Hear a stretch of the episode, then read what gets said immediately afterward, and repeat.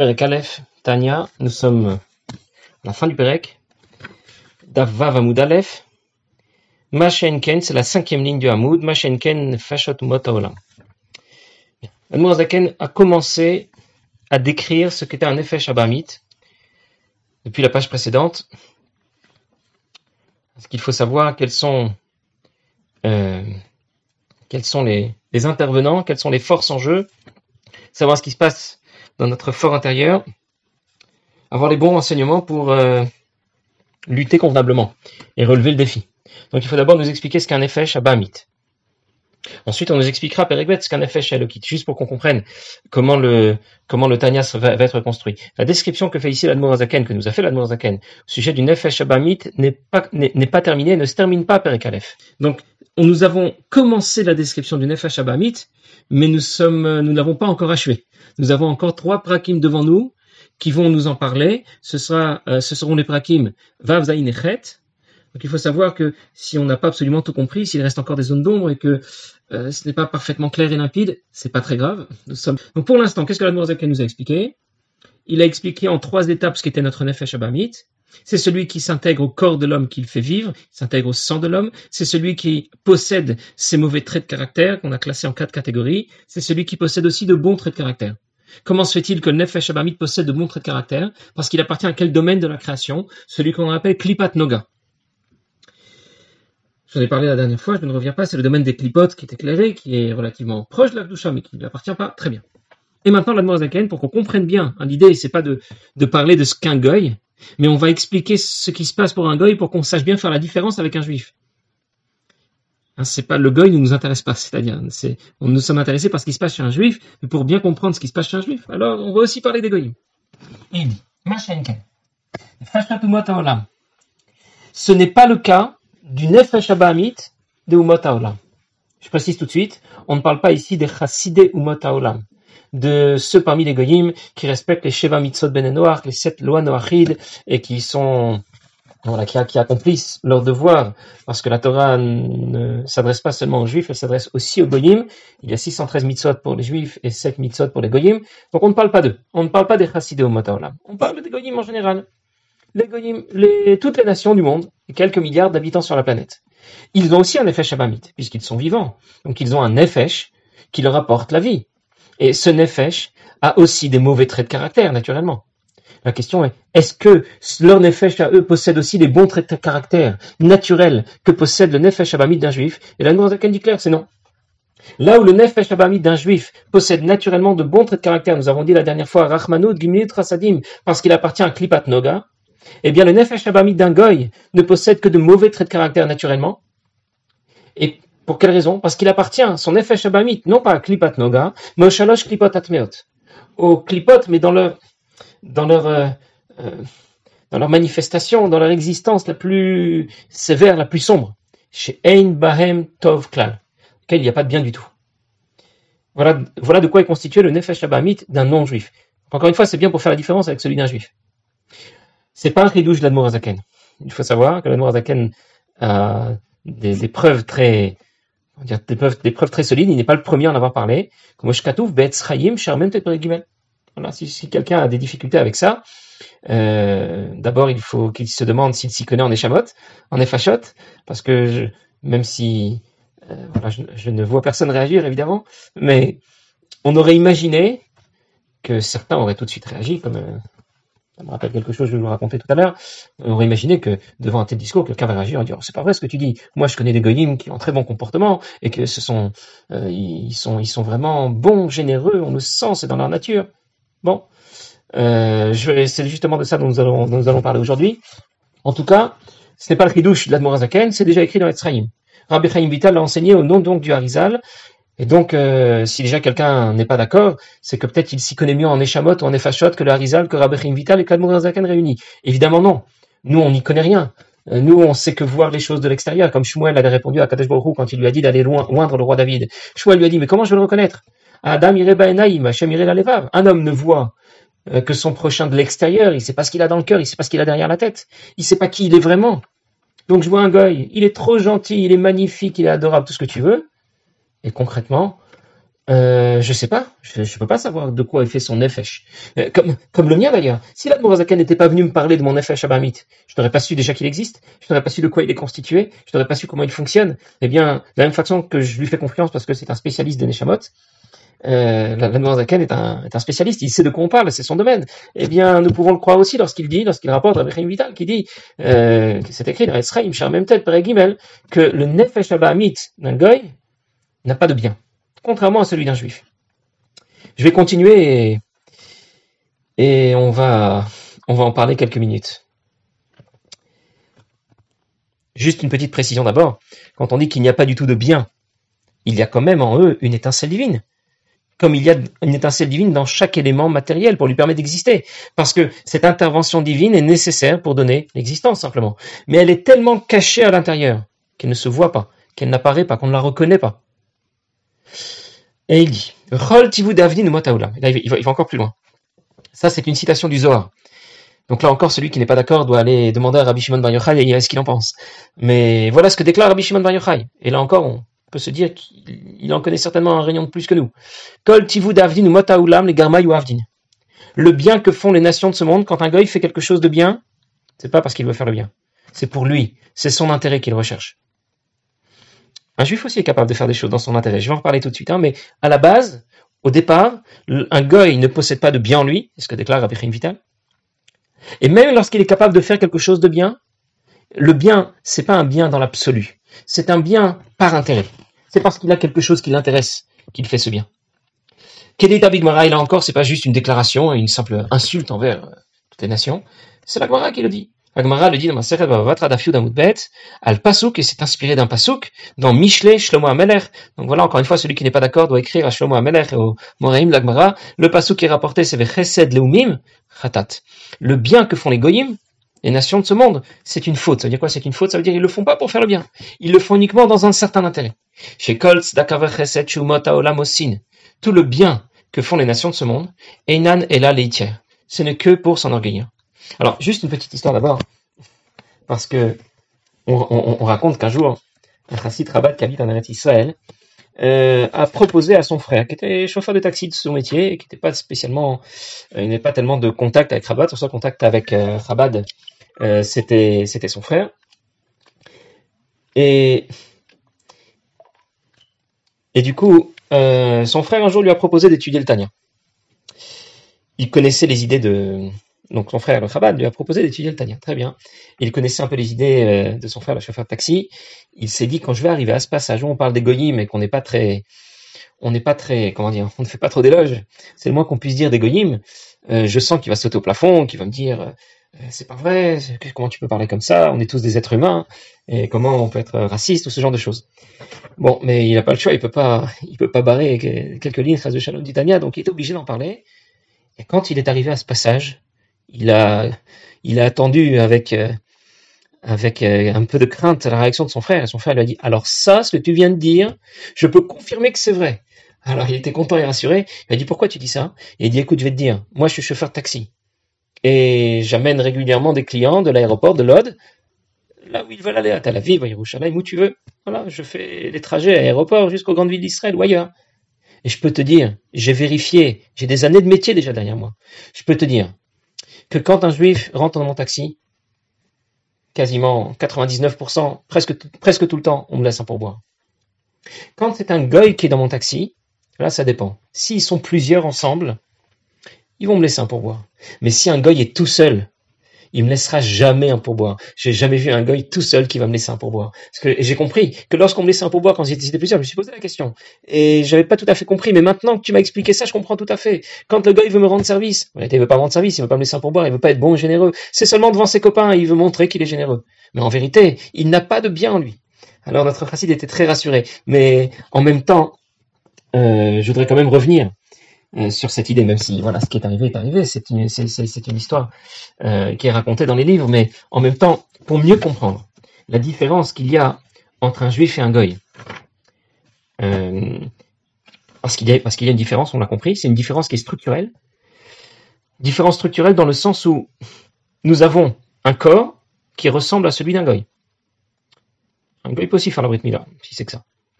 Par contre, la différence structurelle tient au, au, nefashot. Nous avons un nefesh abamit et lui aussi en a un, mais c'est pas le même. Nous avons un nefesh elokit, on va en parler dans le Pérébek, lui n'en a pas. C'est dire que nous sommes fondamentalement différents à l'intérieur, structurellement. Et c'est cette différence qui va avoir des conséquences. Des conséquences dans le comportement. Ailleurs, un jour, euh, il était question de traduire le Tania en anglais. Il y avait déjà eu des traductions, mais du coup, en Tafshin Lamed Gimel, euh, on a voulu traduire à nouveau. Euh, c'est le Rab, le, Zalman qui a été à l'origine de cette nouvelle traduction. Et lorsqu'ils sont arrivés Père Aleph, voilà, ils avaient aussi une difficulté avec ça. Ils ont eu peur. Peut-être qu'on va on va faire que les Anglais, ceux qui sont antisémites, vont voilà vont trouver ici euh, de bons arguments pour nous pour nous pour nous causer des pour nous, nous, du tort, nous faire nous faire des soucis. Donc il a écrit une lettre au rabbi pour demander euh, ce que le rabbi en pensait. Il a dit que ce que le rabbi nous dira de faire, nous le ferons. Et la réponse du rabbi était très claire. D'abord, le rabbi lui a dit tu as toi-même précisé dans ta lettre que tu ne ferais rien sans l'accord du rabbi. Et Évidemment, il s'agit de l'accord de l'amour Azaken. Et si l'amour Azaken a écrit, c'est donc euh, a déjà l'accord du rabbi de l'amour Azaken pour l'écrire dans la traduction. Deuxièmement, le rabbi lui écrit dans cette lettre. Euh, ta proposition arrive un peu tard parce que euh, ça a déjà été traduit, le Tanya avait déjà été traduit en anglais, en français, en yiddish depuis déjà quelques années, donc c'est une nouvelle traduction, c'est très bien, mais du coup, dans les éditions précédentes, la question a déjà été abordée et traduite, et si tu ne la reprends pas, c'est là qu'on va se poser des questions. C'est là que ça risque de faire du bruit. Troisième point, si quelqu'un est antisémite, il n'a pas besoin de ce prétexte pour venir nous attaquer et venir nous, et venir nous, causer du tort. Et surtout, le rabbi lui a dit, on est en Tafshin Lamed Gimel, ça veut dire en 1973. Nous, à notre époque, il n'est pas nécessaire pour cela d'être un chassid, ni un Mekoubal, ni un Admour, ni n'importe ni quelqu'un qui a étudié la Kabbalah ou Talmud. Quelqu'un qui a seulement vécu les, événements des dernières dizaines d'années. Le rabbi veut faire référence à ce qui s'est passé pendant la guerre. Peut voir de la façon la plus simple comment le monde entier, les nations de ce monde, c'est de dont nous parlons, les goyim, ont été à ce point insensibles, ont à ce point euh, manqué de réaction devant le massacre de millions de juifs, avec l'indifférence la plus totale des nations de ce monde. C'est d'autres chats fouettés, d'autres problèmes à gérer, et vraiment le sort du peuple juif ne les intéressait pas. Et c'est là la preuve majeure, même si maintenant ils nous font des droits de l'homme et des conseils de l'organisation de je ne sais quoi, et ils veulent se, se montrer comme les, les grands moralisateurs de l'histoire. Mais euh, voilà, ils ont la mémoire courte. Et l'ensemble des nations du monde a déjà oublié qu'il y a quelques dizaines d'années, ils ont à ce point été euh, laissés faire un massacre dans l'indifférence la plus totale. Alors bien sûr, il y a eu des gonimes qui sont intervenus, bien sûr, il y a eu des gonimes qui, n'étaient pas indifférents. Mais nous parlons encore une fois des goyim en général. On ne parle pas de, ce que l'on a appelé les chassidés, les chassidés Olam. D'ailleurs, un jour, quelqu'un est, venu rencontrer le rabbi et lui a posé la question. Comment le Tania, à la, fin du premier Pérec, peut déclarer que les goyim n'ont pas naturellement dans leur nefesh abami du bien et tout le bien qu'ils font, c'est juste pour s'enorgueillir, pour obtenir quelque chose? Et le rabbi lui a, lui a, lui a répondu, c'est vrai, bien sûr, il y a aussi des goyim qui sont fondamentalement bons, qui sont fondamentalement généreux et qui ont de bons traits de caractère. Mais le Tanya ne, fait pas référence à ceux que l'on appelle les chassidé umata olam. Ça veut dire les, euh, les, à ces gens exceptionnels parmi les nations qui ont effectivement un Shabbahamite qui, comme celui d'un juif, appartient à Klipat Noga. Euh, la plupart, la grande, pas seulement la grande majorité, la, quasi-totalité des goyim ont un Shabbahamite qui appartient au Shalash Klipot Atmeot, au mal le plus total, qui n'a pas de bien en lui, et le bien qu'ils font, c'est seulement euh, et uniquement pour s'enorgueillir. On raconte d'ailleurs que lorsque l'Admour Zaken était en prison, il y avait été une accusation qui avait été portée contre lui, parce qu'il envoyait de l'argent aux Juifs d'Eretz Israël, euh, qui manquaient d'argent bien sûr, et, et comme à l'époque Israël était dominé par la Turquie qui était en guerre avec la Russie, donc les Mitnagdim, ceux qui étaient opposés à la Chassidoute des Juifs, qui étaient opposés à la Chassidoute, ont voulu porter un coup d'arrêt après la, après la disparition du Gaon de Vilna, ont voulu porter un coup d'arrêt à la chassidoute qui prenait de plus en plus d'ampleur. Ils ont voulu atteindre l'Admour Zaken lui-même, ils l'ont dénoncé aux autorités comme étant un traître. Et donc l'Admour Zaken a dû répondre à différents chefs d'accusation. Les premiers chefs d'accusation, bien sûr, il en a parlé, il a, il, a répondu euh, à toutes les questions qu'on lui a posées, et donc tous les soupçons de traîtrise envers la Russie ont été écartés. Mais puisqu'on l'avait sous la main, alors les, les juges en ont profité, les juges qui étaient en même temps des intellectuels et des philosophes, et qui étaient beaucoup inspirés de la philosophie euh, française à l'époque, qui avait une grande influence euh, dans toute la région. Eh bien, ils ont voulu profiter de la présence d'Admorazaken pour justement lui poser d'autres questions, qui ne portaient pas spécialement sur les chefs d'accusation euh, qui le visaient, mais sur des, des questions plus philosophiques. Qu'est-ce que la chassidoute et pourquoi la chassidoute a été a été a été révélée seulement maintenant, etc. Et une des questions, c'était justement celle-là. Il y avait donc 20 et, 21 questions, si je ne me trompe pas. 21 questions auxquelles l'Admour Azaken a, répondu point par point. Les 20 premières questions, il a répondu point par point. Et il, a, bien sûr convaincu euh, les juges qui l'écoutaient. Puis est arrivée la 21e, la 21e question. À la 21e question, l'un des juges lui a, posé la question qui nous intéresse. Comment l'Admour Azaken peut déclarer dans le Tanya que les goyim n'ont pas de bien Ils n'ont pas naturellement de bonnes midotes, ils n'ont pas naturellement de bons traits de caractère. Les bons traits de caractère ne se trouvent que chez les Bnei Israël. Et là, la Azaken les a regardés droit dans les yeux et il a fait un grand sourire. Et la séance a été levée.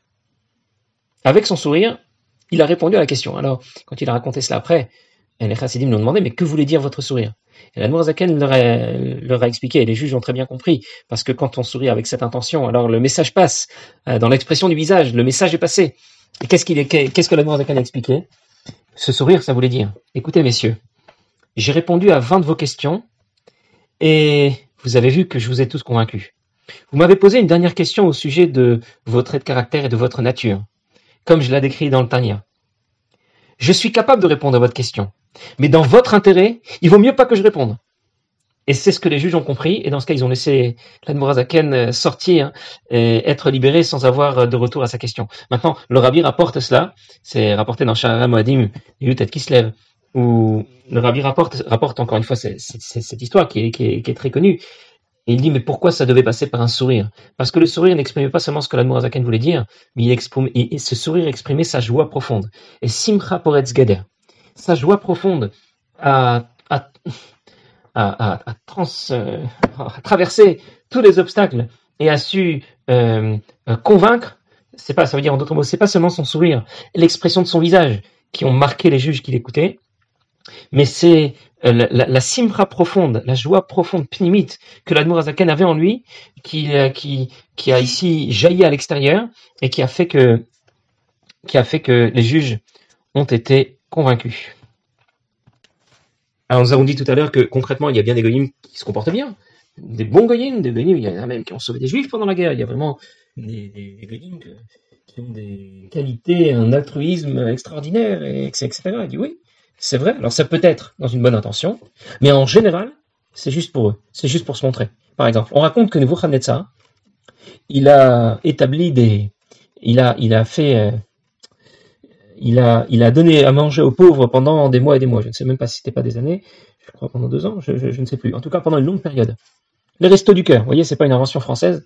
Voilà, il a créé des restos du cœur. Et nous, on pourrait dire, bah, du coup, c'est quelqu'un qui a un bon cœur. C'est quoi? Tous les pauvres de son pays, il leur donne de quoi manger. Et en vérité, euh, pourquoi il leur a donné de quoi manger? Parce que Daniel le lui a conseillé. Il avait fait un rêve qui annonçait des événements malheureux. Il a demandé à Daniel qu'est-ce qu'il pouvait faire pour euh, retarder l'échéance. Et il lui a dit donne la tzedaka. D'ailleurs, ça lui a été reproché à Daniel. Mais en tout cas, bon, c'est pas le sujet ici. Mais ça veut dire que pourquoi il a fait tout cela? Il avait, il avait un seul intérêt. C'était pour que sa royauté puisse continuer encore un peu, qu'il puisse avoir encore un peu, un peu de marge. En d'autres mots, c'était pour lui. C'était pas pour quelque, c'était pas pour rendre service. C'était pas pour le bien pour faire le bien. Ça ne veut pas dire que chaque fois qu'un gars se comporte bien, c'était dans son intérêt, systématiquement. Ça peut être aussi motivé par, euh, euh ça peut aussi venir de la Gdusha. On parle ici de la situation au départ. Un juif a de bonnes midotes au départ. Et ça va nous aider dans la suite.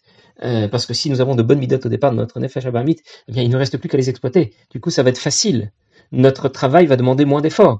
Un goy, au départ, ne les a pas. Mais il ne reste, il, reste que lorsque quelqu'un, comment dire, chaque être humain, qu'il soit juif ou goy, est capable de faire le bien ou de ne pas faire le bien. Bien. Une fois qu'il a pris des décisions de faire le bien, de faire un geste positif, d'être généreux, d'offrir son aide. Alors il y a plusieurs, plusieurs, euh, plusieurs euh, cas de figure. Soit ça vient de la Gdusha. Il le fait uniquement pour servir Hachem, pour ressembler à Kadosh Baruch Ça, Ça peut être le cas, c'est beaucoup plus facile pour un juif d'y arriver. C'est aussi possible pour un goy, mais ça lui est plus difficile. Deuxième cas de figure. Il a été généreux, il a fait le bien autour de lui, parce que c'est humain. C'est naturel. Ça se fait pas de laisser les gens mourir de faim et ce genre de choses. Il veut pas, il veut pas être responsable de la mort des autres. Il pense aussi aux autres. C'est tout simplement un sentiment humain. Cela vient de Klipat Noga. Alors maintenant, attention, ça vient d'un sentiment humain, mais c'est peut-être aussi pour lui. Ça veut dire c'est pour sa conscience. Il veut pas laisser quelqu'un d'autre mourir de faim, parce que s'il meurt de faim, il va pas arriver lui à dormir euh, pendant la nuit. Vous comprenez? C'est pas juste une question. C'est pas pour que le pauvre ne, ne, meure pas de faim. C'est pour que lui, euh, c'est pour sa conscience, pour euh, se donner bonne conscience. Et puis il y a Chesed, le bien qui vient des Shalosh Klipotatmiot. Et là, c'est vraiment dans son intérêt. Ça veut dire, il pense pas du tout à l'autre. La seule raison qui le motive ici, c'est qu'est-ce qu'on va dire de moi? Comment les gens vont parler de moi? Alors bien sûr, un juif comme un goy est capable d'adopter tel ou tel comportement. Mais ce qui est intéressant, c'est que un goy euh, part avec une longueur de retard, là où un juif part avec une longueur d'avance. Un juif est aussi capable de prendre la mauvaise direction, comme un goy est capable de prendre la bonne. Nous parlons ici de la situation de départ. Et un juif part avec une longueur d'avance parce que son nefesh abamit a déjà de bonnes midotes. Là où le nefesh abamit d'un goy, lui, n'en a pas. En plus, nous allons dire dans le Perek il n'a pas qu'une longueur d'avance, il en a deux. Parce qu'en plus, un juif a un nefesh elokit. Vous voyez donc que vraiment tout va dans la bonne direction. Dieu a exigé de nous que l'on accomplisse les mitzvot en pensée, en parole, en action. Mais on commence à comprendre qu'il ne nous a pas abandonnés, qu'il nous a donné les moyens d'y arriver. Bien sûr, même si nous disons toujours que l'essentiel c'est l'action, mais c'est la kavana qui va tout changer. C'est l'intention qui l'accompagne qui va tout changer. Nous aurons l'occasion d'en reparler longuement dans le Tanya. C'est-à-dire qu'on ne voit rien de l'extérieur. Le geste reste le même et pourtant, c'est ce qui va faire toute la différence. Après ce développement que fait la Zaken au sujet euh, de la différence qu'il y a entre un juif et un goy, une différence qui est structurelle, alors on peut comprendre, parce qu'un jour hein, on avait demandé à un de, qui était parti en shlichut dans une communauté un peu isolée, et le président de la communauté dans laquelle il devait parler au cours des repas de Shabbat, il a dit, vous savez, dans notre communauté, il y a beaucoup de mariages mixtes, je ne sais pas ce que vous aviez prévu de dire, mais si vous pouviez en dire un petit mot. Alors le Bachour ne savait pas trop quoi dire. Et puis du coup, il était bien inspiré parce que bah, les prakim qu'il connaissait assez bien, c'était les premiers prakim du Tanya. Et du coup, il a expliqué euh, qu'il allait leur parler de mariage mix. Alors tout de suite, ça a mis le feu aux poudres. Et on a entendu, euh, on a toutes sortes de réactions, puisqu'il y a beaucoup de mariages mix dans cette communauté. Et puis du coup, il leur a dit, écoutez, le mariage, c'est pas seulement, euh, comment dire, c'est pas juste on se plaît et on vit ensemble. C'est un projet de vie commune. Donc pour mener à bien un projet de vie commune, il faut avoir le même projet de vie. Avoir le même projet de vie, ça veut dire qu'on doit être relativement semblables l'un et l'autre. On ne peut pas être complètement différent. Bon, une fois qu'on a euh, euh, acquis ce premier point, ensuite il a commencé à leur expliquer qu'est-ce que c'est qu'un Nefesh Elokit, qu'est-ce que c'est le Nefesh Abamid d'un juif, ce que nous allons étudier, ce que nous sommes en train d'étudier. Une fois qu'il a terminé, il leur a dit, et voilà quelle est la différence avec un non-juif. Un non-juif n'a pas de Nefesh Elokit, il n'a pas non plus de Nefesh Abamid euh, qui est son effet n'est pas semblable à celui euh, le juif de celui n'est pas semblable à celui d'un goy. Alors avec autant de différences structurelles profondes, c'est tout simplement impossible. On ne peut pas mener un projet de vie commun avec quelqu'un qui est à ce point différent de soi. Alors le baron ne raconte pas quel effet ça a eu, en tout cas le président a beaucoup apprécié et il faut espérer que ça a eu l'effet le plus positif possible. Bon voilà pour la première partie euh, pour c'est ici que s'achève le, premier chapitre, je veux dire, et à partir du Perek Bet, nous allons parler du Nefesh Elokit, Bet Gimel Dalet He, c'est uniquement le Nefesh Elokit qui va nous intéresser. Voilà, une bonne journée à tous.